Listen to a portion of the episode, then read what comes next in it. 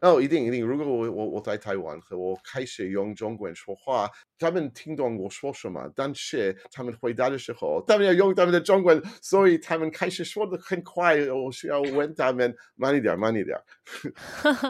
I like your accent. You you have a really good Yeah. accent in Chinese. Yeah. Thank you. One hundred percent American. Really looking forward to taking your Chinese Python courses.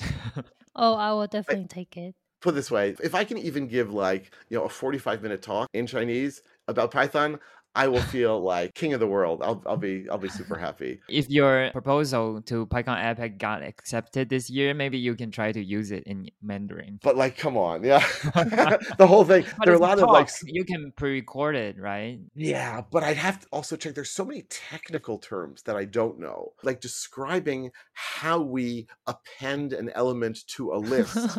okay, now like we're pushing my limits.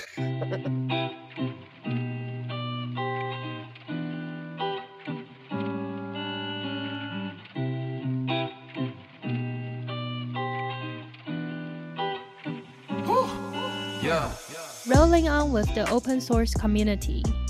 邀请开源社群的好朋友跟我们一起拍起来。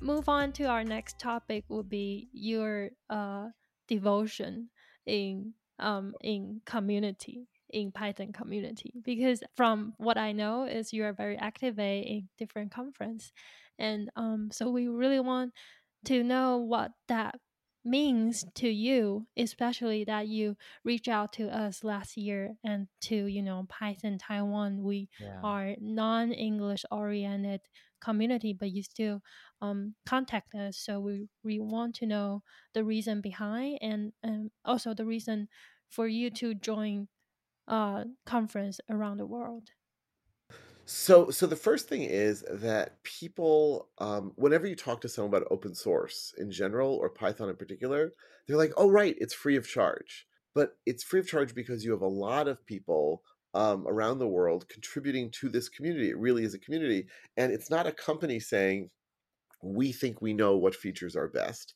It's the community saying, "These are the things we want to be more effective." and different people can contribute in different ways. I am not a core Python contributor. I'm not a library contributor. I really don't do a lot of the software contributing. Where I think I can help best and most, and where I do, is in training, teaching, putting out resources to help people understand Python better and use it better. Now, there is some selfishness in that, right? Because as a trainer, this is also good advertising for me. So, yes, I love speaking at conferences. Yes, I want to help people understand things. And yes, at the same time, I figure if I have a lot of talks out there, people will know what I do, and someone will say, "Hey, like we should invite them to work with our company." Um, and that definitely does happen. Like in the last six months, two companies have contacted me because of my YouTube videos and conference talks that they've seen. So, like, it's good. It's sort of good for everyone, as far as I'm concerned. Now, why did I reach out to PyCon Taiwan last year?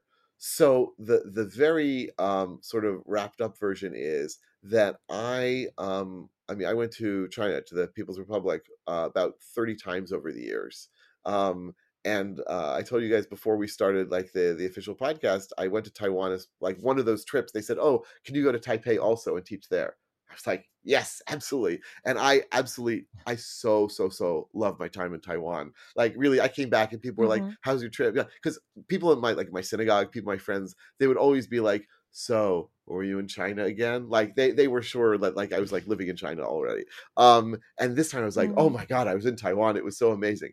So, um, the fact that like business is sort of closed now for people in the West in China, and I'm not sure if and when I'll be able to go back. And Taiwan, I Yeah. so so enjoyed being there. I was like, "Huh, maybe I should reach out."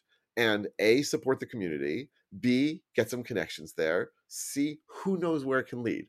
The worst case scenario, the absolute worst case scenario, is that I help the community to spread the word about Python.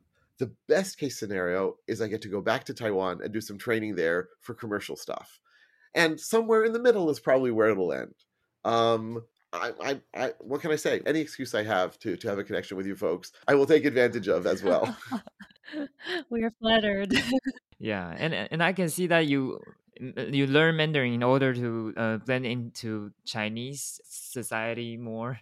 So, so I'll tell. So the story is before my first trip. So my first trip was probably about ten years ago, maybe a little less, to Beijing. Um, and before I went, I spoke to friends of mine here in Israel about the trip. I was like, "So, what do I have to do? What do I have to prepare?" And several friends of mine said, "Well, you know, before you go, you really should learn some Chinese because no one in Beijing speaks English." And I was like, "Oh, come on! We all know learning Chinese is impossible." And they were like, "No, no, no. A, it's not that It's hard. super hard. And B, you and they were like, it's it's not that hard, and you really should learn some because no one on the street speaks English. So I was like, fine, I'll I'll like learn a few words. So it turns out people in Beijing really don't speak English, like like my students did, because people in high tech are very educated, but your average taxi driver, uh, waiter, person on the street, nothing or almost nothing. Um, and so I said, huh, a few words and sentences really helped. Maybe like I should Mhm. get into this more. So it was around the time I was finishing my PhD. I decided to start learning Chinese. I decided it would be like a fun thing to do. I also figured maybe one of these days I'll be able to lecture in Chinese. That I'm less sure about, but fine. Um, and so the longer I did it, the more fun it was for me. And the more I said, well, maybe I can deepen these connections and so even now with like uh you know the prc sort of um cut off from the rest of the world in terms of business travel and i'm not sure if and when i'll be returning there for business for a whole variety of reasons and I, I had to like decide do i renew my chinese lessons? So i've been taking like an hour a day of lessons uh for five years six years seven years now and i asked my family like should i keep taking these lessons? And they said you enjoy it so much you should totally continue and I feel like Yeah, you should. And you can use it in Taiwan. yes. Oh, I know. Yeah, I know. I know. I'm so excited. Like th- th- that's the other reason I want to like have a connection with PyCon Taiwan, right? Like I got to use this skill that I've gained. Um, although people in Taiwan tend to have much better English. you can re- reshape your Chinese skill. Absolutely. Look, look so our next interview with you will be in full Mandarin. I can ho- look if you speak slowly, I'm okay. Uh, but it's very hard to speak slowly in your native language, as I demonstrate on a regular basis. It's really similar to like um, I I have a very hard time keeping up with you. Oh, I'm so I'm so sorry. That's that's like the situation right now. I know. I know He's that just like pe- saying peop- that he know the situation. I did ask Jojo to help me out if I'm running out of words. So our listeners will probably find out that "Eh, why is Benson so quiet? Quiet today. Look, whenever you learn a foreign language, you're told like, here Mhm. a sentence like to ask you, where is the train station? And you say, where is the train station? And the answer is blah blah blah blah blah blah blah blah blah, blah, blah right? And so you, you just like I, I know, I know, and I even for Americans, I speak very fast. I know, I know. I'm sorry. Um, I, I I find that like the the Chinese learning, it has been practical. Like so, I discovered after I'd been to China many times turns out most Westerners have a guide and a translator with them at all times. No one told me. I was always on my own. Always. Like I would arrive at the airport, I would have to get where I wanted on my own. And so it was very, very practical to actually be able to speak with people. It was very practical. And I had so much fun. I would go into stores, right? Like I would go into hotels. I would like, you know, introduce myself in Chinese. They would like pass out on the floor. Uh, and when they revived, I would have these great conversations with people who normally I would not have a chance to talk to. I had so much fun with it. The other thing is, I really think that the humbling experience of learning a new language has been extremely useful for me as a Python instructor, especially for my Yeah. non programmers courses. Yeah, act- actually, this is the topic that you share in PyCon US this year, right? Education summit. Yes, yes. Yeah, yeah, yeah. So so the education summit is a part of PyCon US every year where people talk about teaching Python, right? And it's a lot of professors and high school teachers and other people who want to share what are the best techniques. Um, so this was my third year speaking at the Education Summit. Um, and my talk was how learning Chinese makes me a better Python instructor unfortunately, and I'm really sad about this, the Education Summit was not recorded this year. Um, so my slides are available; people could read them, um, but but like the actual talk is not available. But my point was basically, I thought it was impossible to learn Chinese. I thought it's like no way, no how, it can't be done, and I'm still not fluent, but I can still use it. It's still practical. I can get Mhm. places, I can talk to people, I can use it. And that's what people think about programming. People say, I can't do it. I can't learn it. It's too much. It's too hard. And it'll take me years to actually be able to use it. And no, you can, in not so much time, learn enough that you can actually get something done. Also, I really, really liked my teacher a lot. But sometimes as a student, she'll say something that she means well. She'll be like, oh, but we learned this already. And oh, don't you understand this? Don't you remember this? And I would think to myself, oh my God, I say these things as a teacher. And it really hurts. I've stopped saying these things because I understand how much it hurts to receive like to receive it. And so I really think that being on the learning side of things has made me more sensitive, made me more understanding. Also, my teacher, fantastic thing she does, every like new word, every new phrase, she says use it in two sentences. And I thought, "Oh, this is a standard thing her school does." No. Like cuz I have many other teachers from that school also as substitutes. It's something she does. And so I Mhm. saw the value of practice, the value of usage, the value of examples in helping you to deepen your understanding of something. So, really being a student of anything, but in my case, a student of Chinese, has helped me to really be a, a better instructor and a more sensitive one. Yeah. I see. So your your talks is mainly target to those who want to be a good Python teacher. Yes. Yeah, this this talk. I gave a different talk. I had a talk at the main PyCon US as well uh, about attributes. Um, like what what what are attributes and and how are they not boring or they're not as boring as you think. You know, I can uh, Yeah, I'll, yeah, I'll give you that. I Uh, saw that yeah, too. YouTube. Oh, you saw that? Oh, okay. Wow, you do your homework. yes, we did. Yeah. So, so you met met a lot of um, Python educator in the education summit. Yes. And can you maybe give us some suggestion for our uh, Python community uh, into our dedication in Python education? Did you learn anything interesting from those educator? Um, let's see. There were a whole bunch of good talks, but I would say the one that sort of affected me the most was from two of the people who were running the Education Summit, uh, Sean uh, Tibor and Kelly Paradis. And they have this podcast called Teaching Python. I've liked their podcast for a long time. But what's different about them is they're teaching middle school children, they're teaching eighth graders. And not only are they teaching eighth, eighth graders, but they're teaching them through a lot of doing. It's a lot of hands on physical stuff. And I must admit, I never expected you could teach eighth graders so much. I never saw a school where they gave them so much, like the teachers so much freedom and the kids so much freedom to experiment and play and explore. Um, now, granted, I asked them, they're at a private school, and private schools definitely have more freedom than public schools. Um, Mhm. but it was like I came away blown away, blown away with the, the way that they're teaching and the things that they're teaching. Um, and it shows that you know the traditional classroom environment of a teacher talking to students um, is so limited in so many ways that if you sort of rethink how you do that it can, it can be beneficial to everyone. So i came away thinking i need to do more of that. I need to do more sort of free form project based things as opposed to lecture exercise break which is typically how i do it on a daily basis. It um it this remind me of one of our founder of Python Taiwan. Um, his name is YYC, and he recently started a sprint session in university, uh, University of uh, Yangming Jiaotong, and um, he invites like uh he he invited some panelists to share their um um working experience in in engineering field and um, so students can can ask actual questions like how do you choose a company? How do you cooperate with different engineers or in different environment? And what's the most important thing in code quality? something like that. And after after the panel session um, we we also have a sprint session that uh, different people like the project leader they will bring their projects to school and just host the project in in different table by sessions.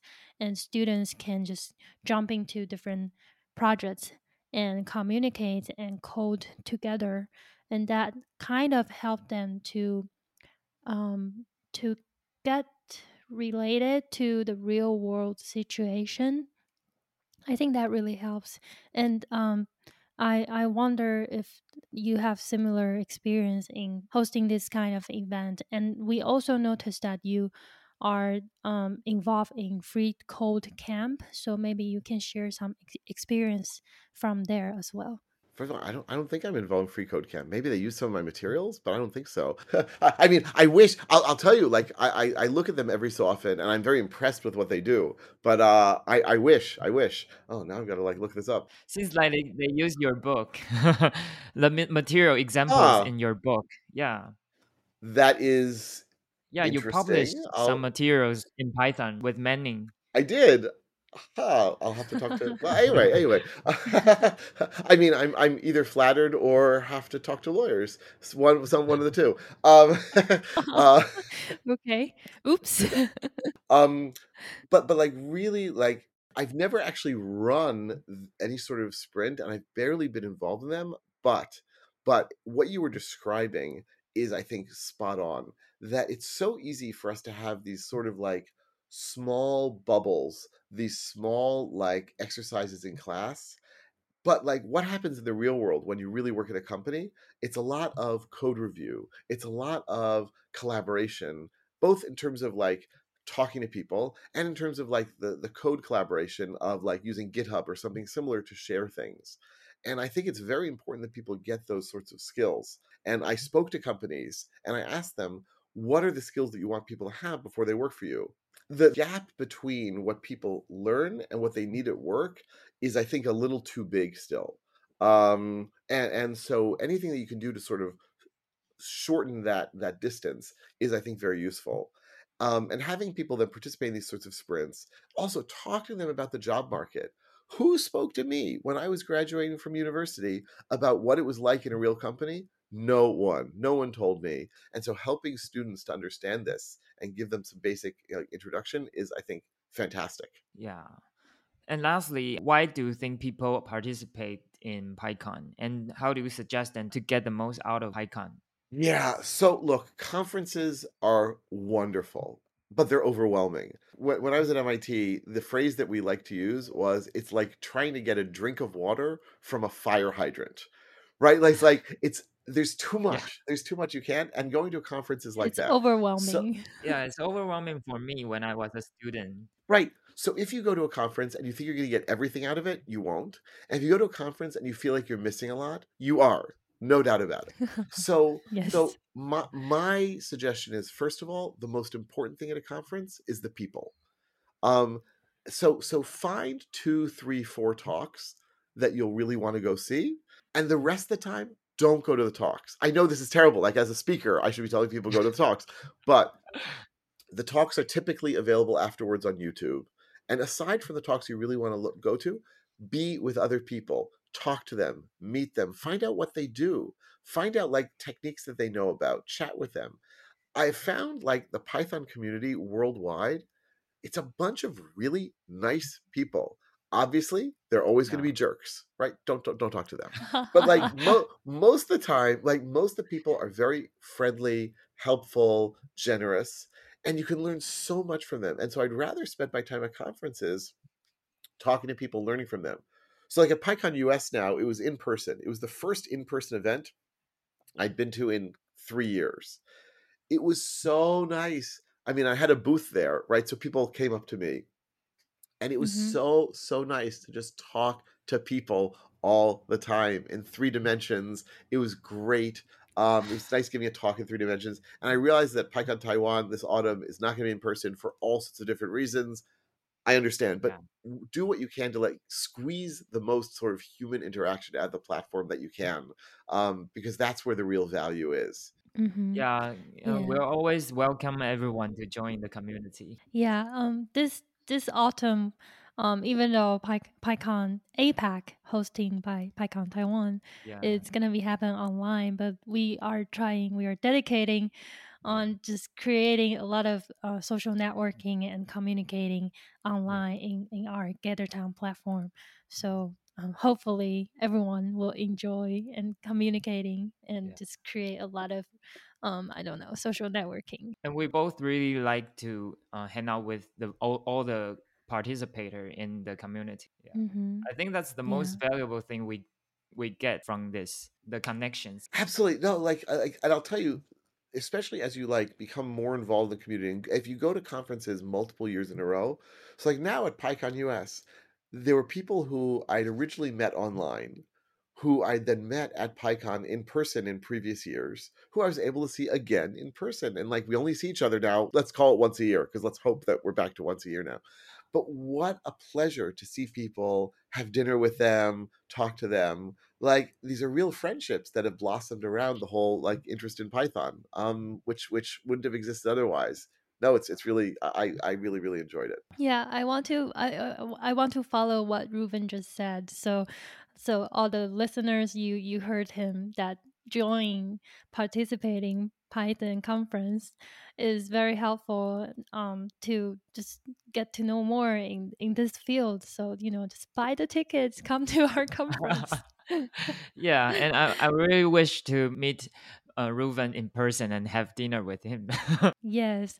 And You um are by the time it yeah and because because Reuven will be is Reuven is our sponsor this Yeah, year this year. so yes so whoever um get to participate you might run into Reuven online and we want to show our uh, appreciation to Reuven that he's so kind to sponsor us our event. yes My pleasure. and um and echoing to what Reuven just said that he enjoyed teaching and he want to um involve more and more people um let, let's just create this a very good uh, educating environment that uh PyCon Taiwan is also working on creating this uh, friendly uh, communicating or educate education program so we also have Young Inspire that uh, we invite a lot of uh, young adults to share their success in engineering field. And we also will host a sprint, yeah, oh, many sprints in Yeah. following months.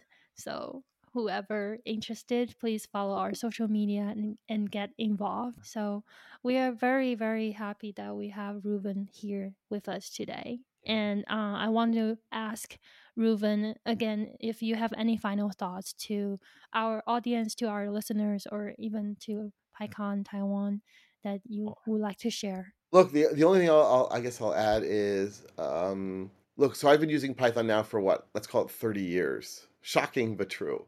Um, and literally every day, people ask me questions that force me to learn new things. So there's no such thing as learning all of Python, knowing all of it. Every one of us, every one of us is always learning new stuff and learning how to do it better. And so wherever you are, if you're a total beginner or if you're a total expert, having that sense of like excitement at learning new things, that's key. Um, and so just keep keep on learning and, and finding new ways to learn. And if you can help other people with it, all the better. Um, and I'm always very, very happy to talk to people, um, whether it's about Python or about teaching or about all sorts of other things. As I always say, I feel extraordinarily fortunate that I'm able to do something that I enjoy, that there's demand for, that I can have as a, uh, you know as a, a, a nice life, lifestyle, and if I can help other people achieve that as well, all the better. Um, I'll also add that, as I mentioned before, I'm hoping to get back to Taiwan in person at some point soon, um, soon-ish. So when it happens, I will definitely let you know. Um, and also, if anyone listening, if you come to Israel, I live very close to the airport. Do let me know. I would be super, super delighted to, to see you and show you around. Um, it really, it's my- it's my pleasure uh, when people come visit. We should visit Israel. You should come. You Yeah. should come. Jojo, you didn't open your No, no, I think- microphone. Sorry, my bad. I was I was saying that I need to look at my schedule and maybe grab Benson with me and just fly to Israel. Yeah. I've never been to Israel and I love I've never to been visit. to Israel. as and now I have a friend there, so Yeah. why not? 100%. 100%. It's great. to our listeners, this is what community are for. yes, you make friends around the world. yeah, yeah, connections are the best. yeah, so Thank so you this is again. Our um episode today, and we really thank Reuven to join our podcast to do this together. Yes, and um, we hope to see much more cooperation, with Cooperation. Reuven Yeah. uh, in the future, and we'll stay connected, stay tuned, and um, listeners, please subscribe. And I hope you enjoyed today's episode, and we'll see you again. And maybe you can So- s- get to see Reuven's talk in PyCon APAC this year. So Yes. stay tuned. Thank you so much. This is super, super fun. Great. We love that you enjoy it. Okay, so Okay. let's say bye to our audience. So thank Okay. you, everyone. Goodbye. Bye. Bye, everyone.